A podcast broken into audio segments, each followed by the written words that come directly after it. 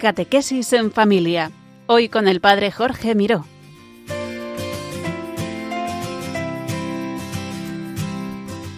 Buenas tardes, queridos oyentes de Radio María. Recibid un cordial saludo desde Valencia. Os habla el Padre Jorge Miró.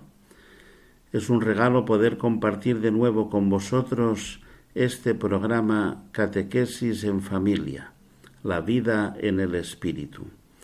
El Espíritu Santo que nos ha preparado para vivir este precioso tiempo de Navidad el Espíritu Santo que nos despierta en la fe, para poder confesar que el niño nacido en Belén es el Señor, el Salvador, y poder así cantar con los ángeles diciendo Gloria a Dios en el cielo y paz en la tierra a los hombres de buena voluntad.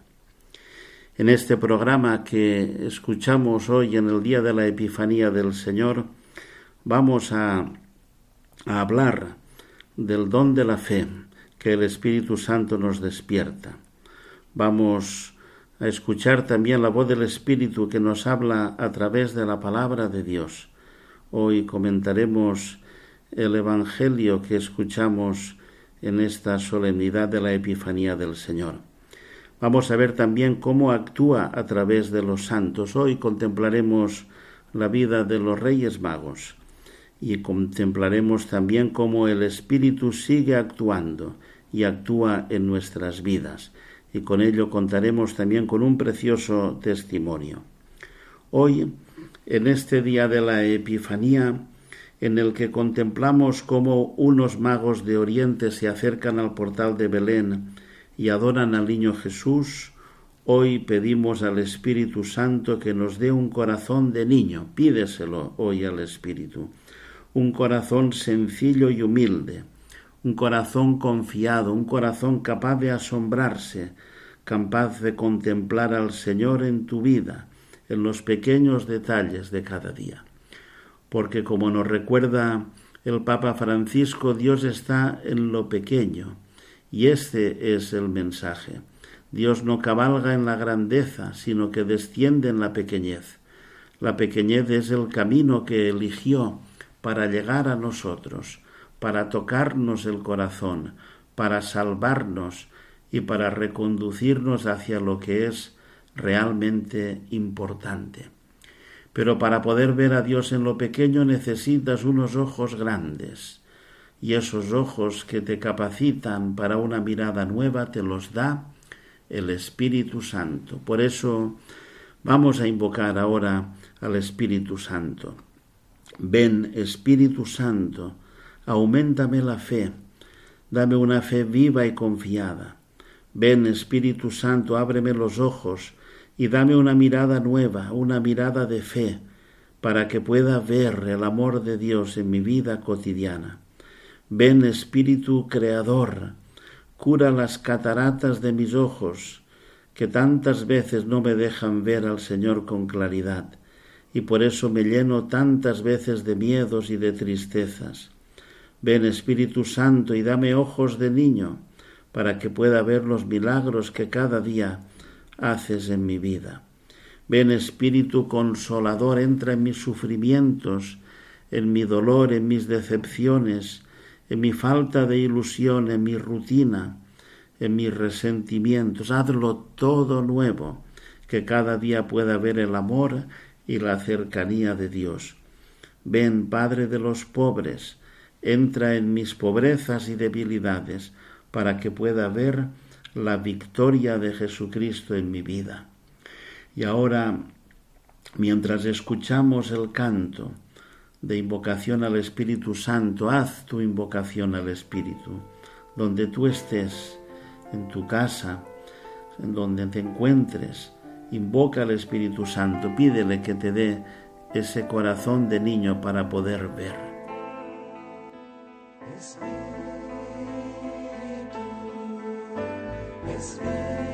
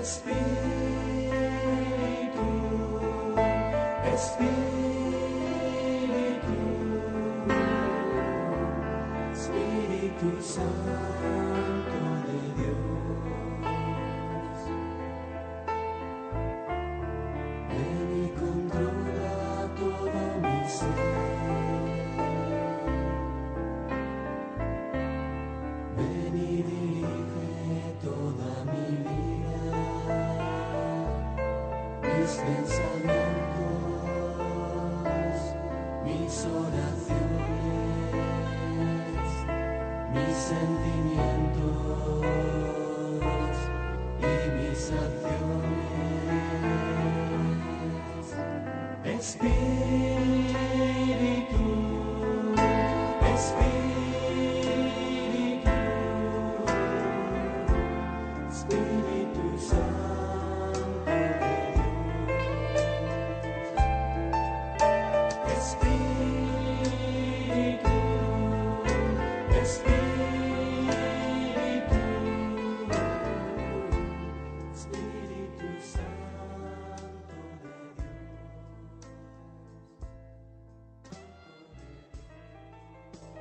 Seguimos disfrutando de la sintonía de Radio María. Estamos escuchando el programa Catequesis en Familia. Dice el Catecismo de la Iglesia Católica que el Espíritu Santo con su gracia es el primero que nos despierta en la fe y nos inicia en la vida nueva que es que te conozcan a ti, el único Dios verdadero, y a tu enviado Jesucristo. Dice también la Escritura que la fe es fundamento de lo que se espera y garantía de lo que no se ve. El Papa Francisco en la encíclica Lumen Fidei nos dice que la fe nace del encuentro con el Dios vivo, que nos llama y nos revela su amor, un amor que nos precede, y en el que nos podemos apoyar para estar seguros y construir la vida. Y transformados por este amor recibimos ojos nuevos, experimentamos que en él hay una gran promesa de plenitud y se nos abre la mirada al futuro. Quien cree ve, ve con una luz que ilumina todo el trayecto del camino porque llega a nosotros desde Cristo resucitado. En la fe, donde Dios reconocemos que se nos ha dado un gran amor, que se nos ha dirigido una palabra buena, y que si acogemos esta palabra que es Jesucristo, palabra encarnada, el Espíritu Santo nos transforma, ilumina nuestro camino hacia el futuro y da alas a nuestra esperanza para recorrerlo con alegría. La fe no es una teoría que se aprende, sino vivir una vida nueva, una vida que se disfruta, es vivirlo todo con el Señor. La fe nos da unos ojos nuevos que nos permiten ver las maravillas que Dios hace en nuestra vida.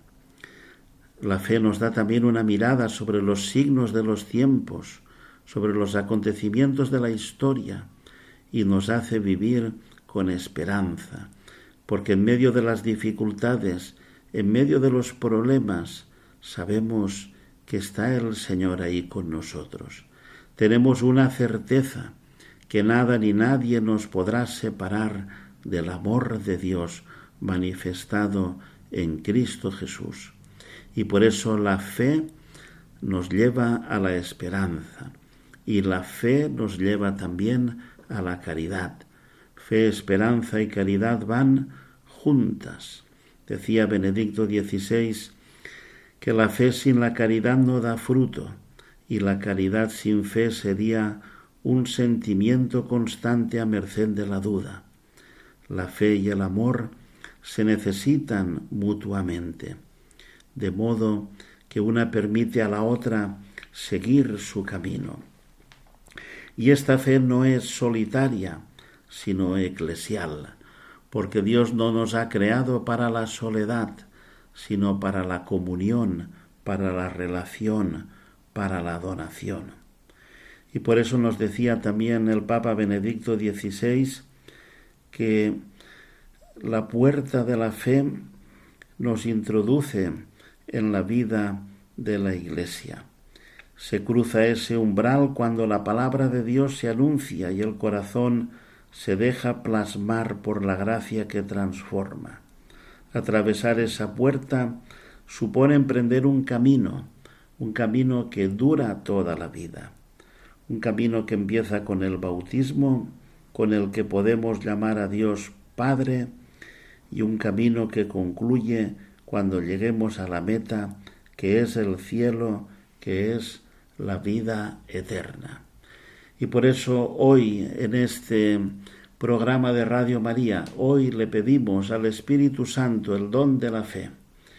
Y si no tienes fe, querido oyente de Radio María, pide, pide hoy al Espíritu Santo que como a los magos de Oriente, el buen Dios ponga una estrella en tu vida que te lleve a poder encontrarte con el Salvador y a poder disfrutar esta vida nueva.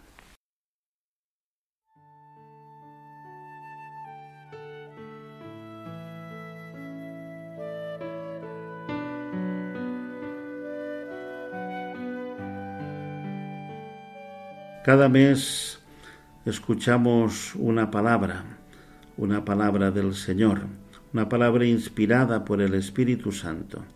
Pedimos hoy, ahora, al Espíritu Santo que unja esta palabra para que llegue a tu corazón y para que hoy recibas en tu corazón como un sello lo que el Señor tenga para ti.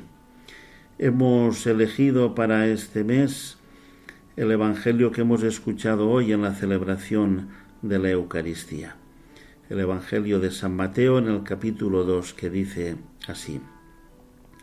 Habiendo nacido Jesús en Belén de Judea, en tiempos del rey Herodes, unos magos de Oriente se presentaron en Jerusalén preguntando, ¿Dónde está el rey de los judíos que ha nacido? Porque hemos visto salir su estrella y venimos a adorarlo. Al enterarse el rey Herodes se sobresaltó y toda Jerusalén con él. Convocó a los sumos sacerdotes y a los escribas del país y les preguntó dónde tenía que nacer el Mesías. Ellos le contestaron, en Belén de Judea, porque así lo ha escrito el profeta. Y tú, Belén, tierra de Judá, no eres ni mucho menos la última de las poblaciones de Judá pues de ti saldrá un jefe que pastoreará a mi pueblo Israel. Entonces Herodes llamó en secreto a los magos para que le precisaran el tiempo en que había aparecido la estrella, y los mandó a Belén diciéndoles, Id y averiguad cuidadosamente qué hay del niño, y cuando lo encontréis avisadme para ir yo también a adorarlo. Ellos, después de oír al rey, se pusieron en camino, y de pronto la estrella que habían visto salir comenzó a guiarlos hasta que vino a pararse encima de donde estaba el niño. Al ver la estrella, se llenaron de inmensa alegría. Entraron en la casa, vieron al niño con María su madre, y cayendo de rodillas lo adoraron. Después abriendo sus cofres, le ofrecieron regalos, oro, incienso y mirra, y habiendo recibido en sueños un oráculo para que no volvieran a Herodes, se retiraron a su tierra por otro camino. Palabra del Señor. El Papa Francisco comentó este Evangelio y nos invitaba a descubrir cómo los magos de Oriente son hombres que buscan la verdad, que buscan a Dios y nos invitan así a vivir también a nosotros, buscando cada día a Dios, buscando cada día la verdad. Son hombres que no se acomodan, que no se aburguesan, que no viven en la pereza ni en la apatía. Esta inquietud nace del deseo. Este es su secreto interior. Saber desear. Es decir, mantener vivo el fuego que arde dentro de nosotros y que nos impulsa a buscar más allá de lo inmediato, más allá de lo visible, más allá de las cosas materiales. Desear es acoger la vida como un misterio que nos supera, como una hendidura siempre abierta que nos invita a mirar más allá, porque la vida no está toda aquí, está también más allá. El viaje de la vida y el camino de la fe necesitan del deseo, del impulso interior.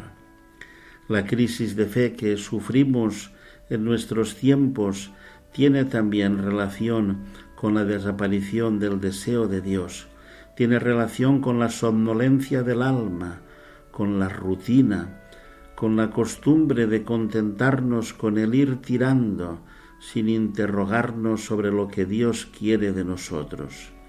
Nos hemos replegado, decía el Papa Francisco, demasiado sobre nosotros mismos, sobre los mapas de la tierra, y nos hemos olvidado de levantar la mirada hacia el cielo. Estamos saciados de tantas cosas, pero carecemos muchas veces de la nostalgia por lo que nos hace falta, por la nostalgia y el deseo de Dios. Y por eso esta palabra nos invita a que nos preguntemos cómo va el camino de mi fe. ¿Está inmóvil o en marcha? La fe, para comenzar y recomenzar, necesita ser activada por el deseo, necesita arriesgarse en la aventura de una relación viva e intensa con Dios. Pero mi corazón está animado todavía por el deseo de Dios o dejo que la rutina y las desilusiones lo apaguen. Hoy es el día para volver a alimentar este deseo. ¿Y cómo?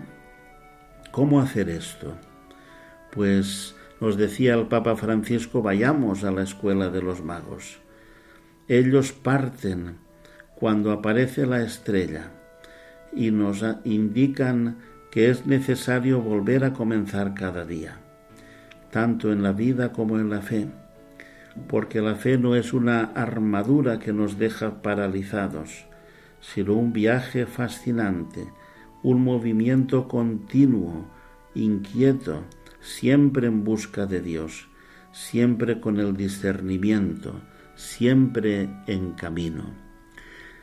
En Jerusalén los magos preguntan, preguntan dónde está el niño y nos enseñan que necesitamos interrogantes, necesitamos escuchar con atención las preguntas del corazón, las preguntas de la conciencia. Necesitamos escuchar, porque es así como Dios habla a menudo.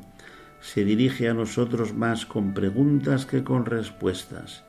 Y esto tenemos que aprenderlo bien. Esto tenemos que aprenderlo bien. El camino es dejarse interrogar por Dios. Los magos desafían a Herodes, nos enseñan que hay que tener una fe valiente, una fe que no tenga miedo de desafiar las lógicas oscuras del poder. Y los magos regresan al final por otro camino, nos estimulan a recorrer nuevos caminos, a vivir en la creatividad del espíritu que nos sorprende y nos desconcierta tantas veces. Al final del viaje los magos, cuando llegan a su destino, caen de rodillas y adoran al niño, adoran, y nos recuerdan que el camino de la fe encuentra impulso y cumplimiento ante la presencia de Dios. El deseo se renueva solo si recuperamos el gusto de la adoración. El deseo lleva a la adoración y la adoración renueva el deseo, porque el deseo de Dios solo crece estando ante Él, porque solo Jesús sana los deseos. ¿De qué? pues lo sana de la dictadura de las necesidades, dice el Papa. El corazón se enferma cuando los deseos solo coinciden con las necesidades. Dios, en cambio, eleva los deseos y los purifica, los sana, curándolos del egoísmo y abriéndonos al amor por Él y por los hermanos. Por eso es importante no olvidar la adoración, la oración de adoración, adorar, adorar en silencio al Señor. Y así, día tras día tendremos la certeza, como los magos, de que incluso en las noches más oscuras brilla una estrella. Es la estrella del Señor, que viene a hacerse cargo de nuestra frágil humanidad. Caminemos pues a este encuentro. No le demos a la apatía y a la resignación el poder de clavarnos en la tristeza de una vida mediocre. Abracemos la inquietud del espíritu.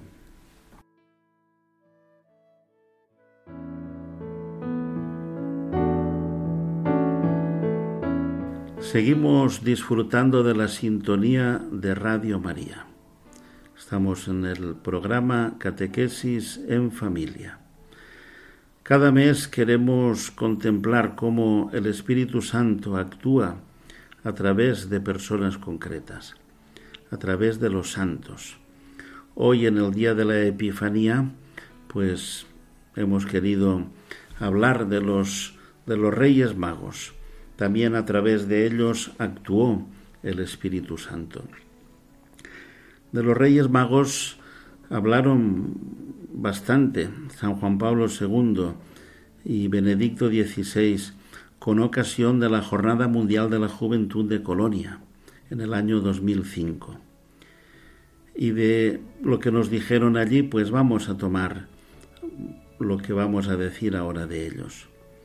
En el año 1164, las reliquias de estos sabios de Oriente saliendo de Milán y escoltadas por el arzobispo de Colonia, Reinald von Dassel, atravesaron los Alpes hasta llegar a Colonia, donde fueron acogidas con grandes manifestaciones de júbilo.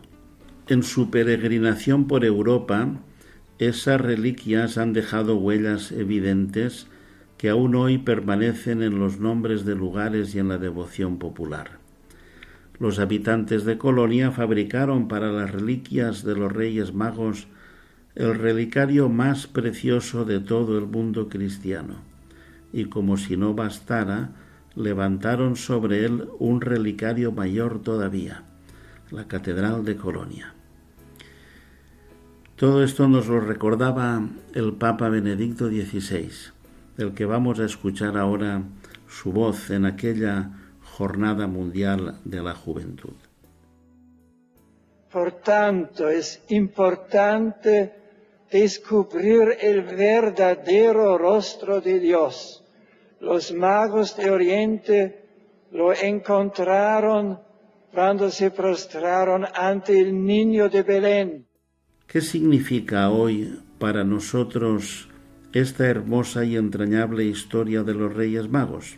Los magos que vienen de Oriente, nos decía Benedicto XVI en Colonia, son sólo los primeros de una larga lista de hombres y mujeres que en su vida han buscado constantemente con los ojos la estrella de Dios, que han buscado al Dios que está cerca de nosotros, seres humanos, y que nos indica el camino. Es la muchedumbre de los santos, conocidos o desconocidos, mediante los cuales el Señor nos ha abierto a lo largo de la historia el Evangelio, hojeando sus páginas, y lo está haciendo todavía. En sus vidas se revela la riqueza del Evangelio como en un gran libro ilustrado. Son la estela luminosa que Dios ha dejado en el transcurso de la historia y sigue dejando aún. Los santos han sido personas que no han buscado obstinadamente su propia felicidad, sino que han querido simplemente entregarse, porque han sido alcanzados por la luz de Cristo. De este modo nos indican el camino para ser felices y nos muestran cómo se consigue ser personas verdaderamente humanas. Los santos son los verdaderos reformadores. Solo de los santos, solo de Dios proviene la verdadera revolución, el cambio decisivo del mundo. La revolución verdadera consiste únicamente en mirar a Dios, que es la medida de lo que es justo y al mismo tiempo es el amor eterno. ¿Y qué puede salvarnos sino el amor? No son las ideologías las que salvan el mundo, sino sólo dirigir la mirada al Dios viviente que es nuestro Creador, el garante de nuestra libertad, el garante de lo que es realmente bueno y auténtico. Es importante descubrir el verdadero rostro de Dios. Los magos de Oriente lo encontraron cuando se postraron ante el niño de Belén. Quien me ha visto a mí ha visto al Padre, dijo Jesús a Felipe. En Jesucristo que por nosotros permitió que su corazón fuera traspasado, se ha manifestado el verdadero rostro de Dios. Lo seguiremos junto con la muchedumbre de los que nos han precedido. Entonces iremos por el camino justo.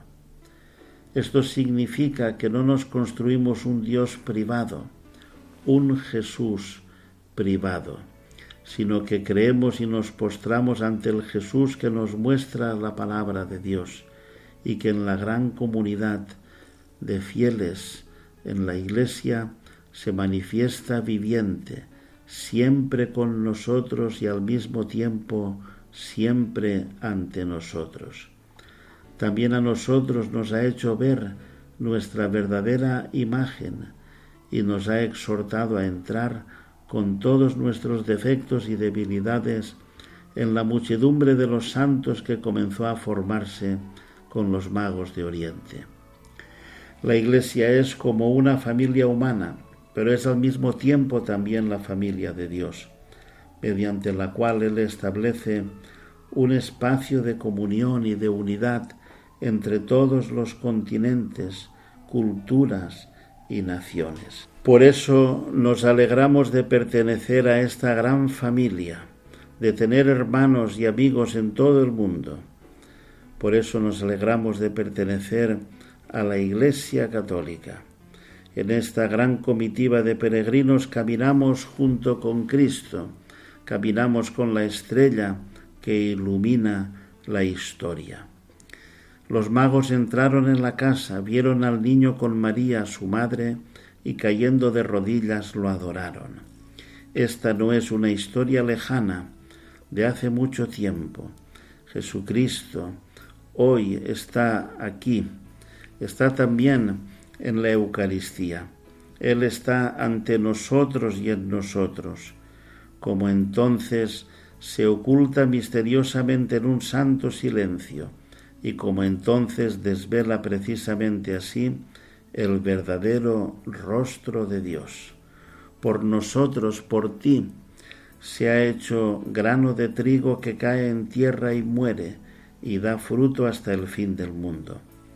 Está presente como entonces en Belén, y nos invita a la peregrinación interior que se llama adoración. Pongámonos ahora en camino para esta peregrinación y pidámosle a Él que nos guíe. Y ahora, mientras escuchamos el himno de la Jornada Mundial de la Juventud de Colonia, que nos invitaba a ir a Jesús, a adorarle, hagamos, haz un momento de oración en tu corazón, proclamando a Jesucristo Señor de tu vida, postrándote ante Él y adorándole en tu corazón.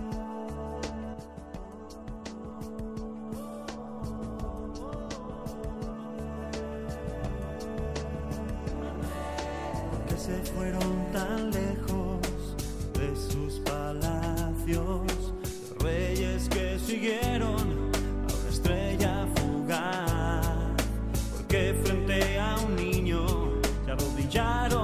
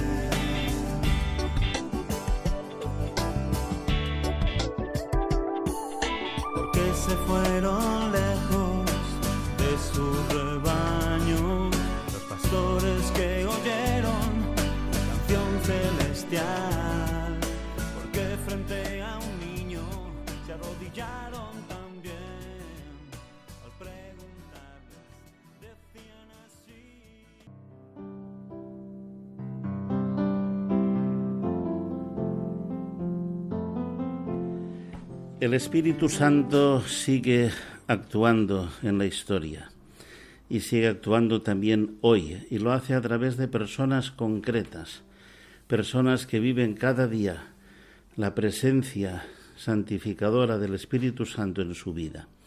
Hoy contamos con el precioso testimonio de Carlos. Carlos, buenas tardes. Buenas tardes, padre, y gracias por invitarme a su programa para darme esta oportunidad.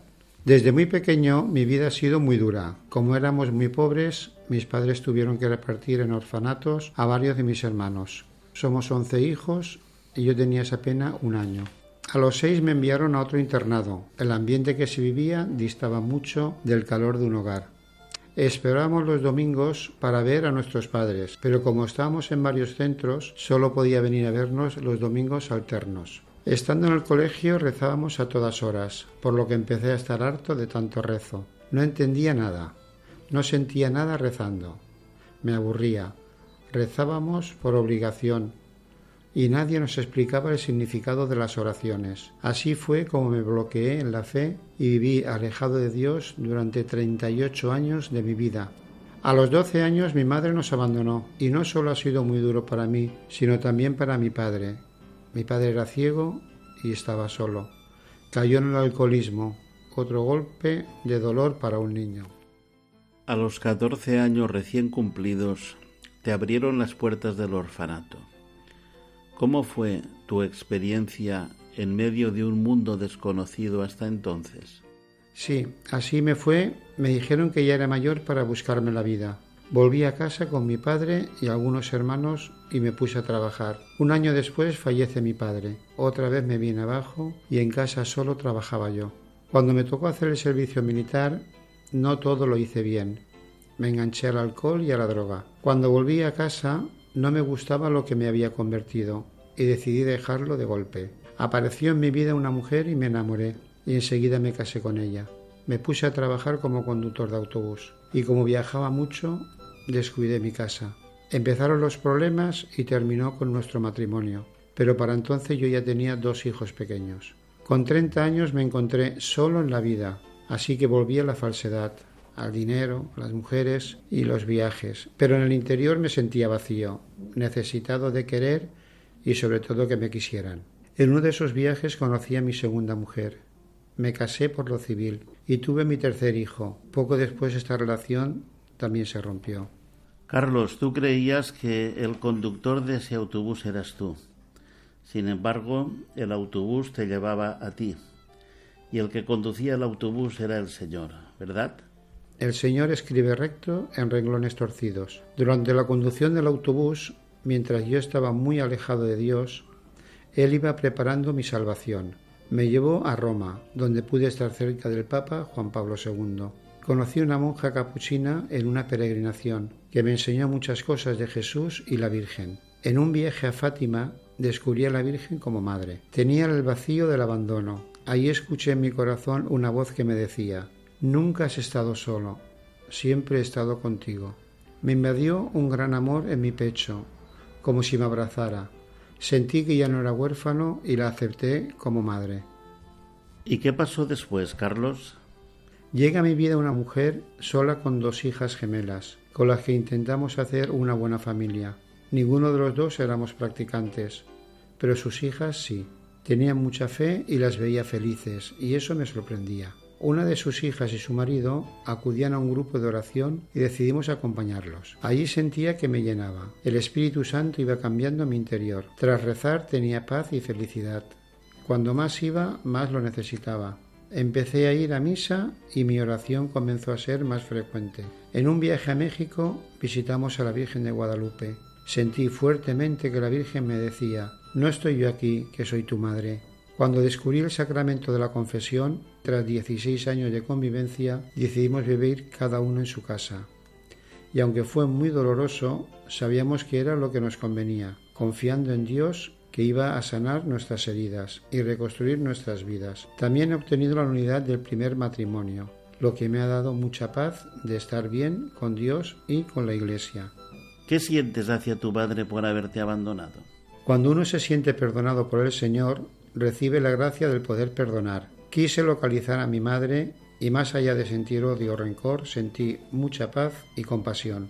Le pedí perdón por todo lo que yo había pensado de ella en mi infancia y mi juventud. Desde luego, Carlos, que el Señor te ha regalado una vida nueva, una vida en el Espíritu.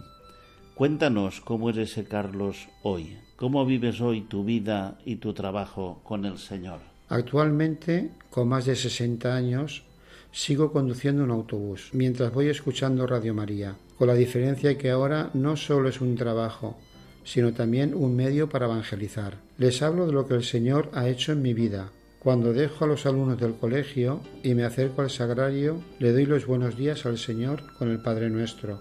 Y cuando le rezo a la Virgen María, la miro y me sale una sonrisa. Por la noche al llegar a casa le doy las buenas noches a mi madre y al Señor. Y les comento cómo me ha ido el día. El Espíritu Santo me ha regalado y me regala en cada momento la gracia que necesitaba, lo que tenía preparado para mí. Me ha regalado el amor de Dios. Y si Él es mi Padre y yo soy su Hijo y mi Padre me ama, ya doy gracias por todo lo que ha hecho y le doy gloria por poner en mi peregrinar de esta vida personas que me han acercado a Él y me han acogido y por hacer de mí una criatura nueva. Gracias, Carlos, por este precioso testimonio que nos ha regalado un signo del poder del Espíritu, de cómo Él renueva nuestra vida, cómo Él entra hasta lo más profundo de nuestra historia y la hace completamente nueva. Gracias, Carlos, y que Dios te bendiga. Amén. Gracias a todos vosotros, oyentes de Radio María. Si quieres volver a escuchar este programa o descargarlo, entra en la página web radiomaria.es en la sección de podcast. Si quieres recibirlo en casa, llama al teléfono 918228010 para pedirlo y te enviarán el CD. 918228010.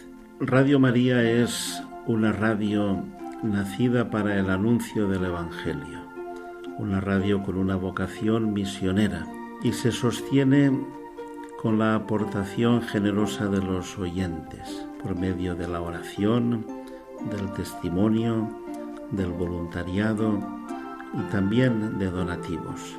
La generosidad y el agradecimiento son un signo del Espíritu Santo, de que el corazón ha sido tocado y como respuesta al amor recibido, pues mueve a la colaboración, a la generosidad y a la donación.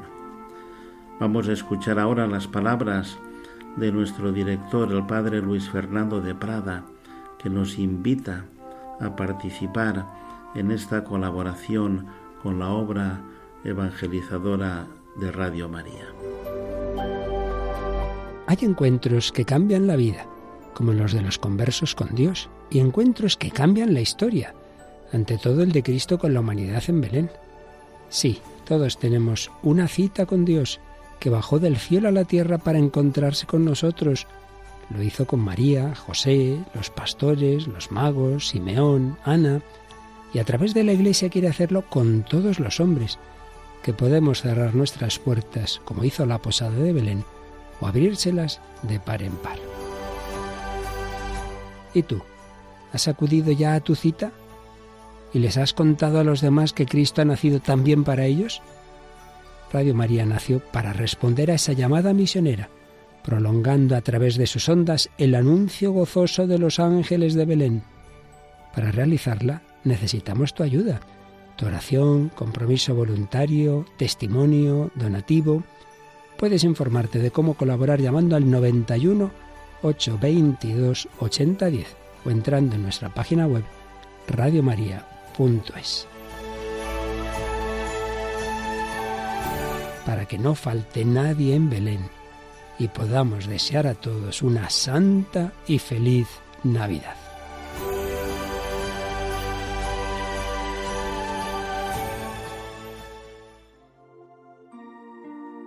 Nos vemos de nuevo, si Dios quiere, el próximo 3 de febrero.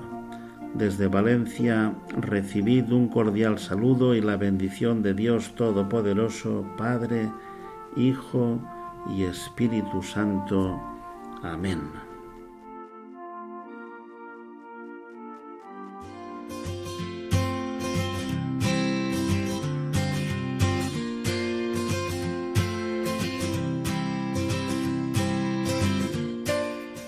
Catequesis en familia. Hoy con el Padre Jorge Miró.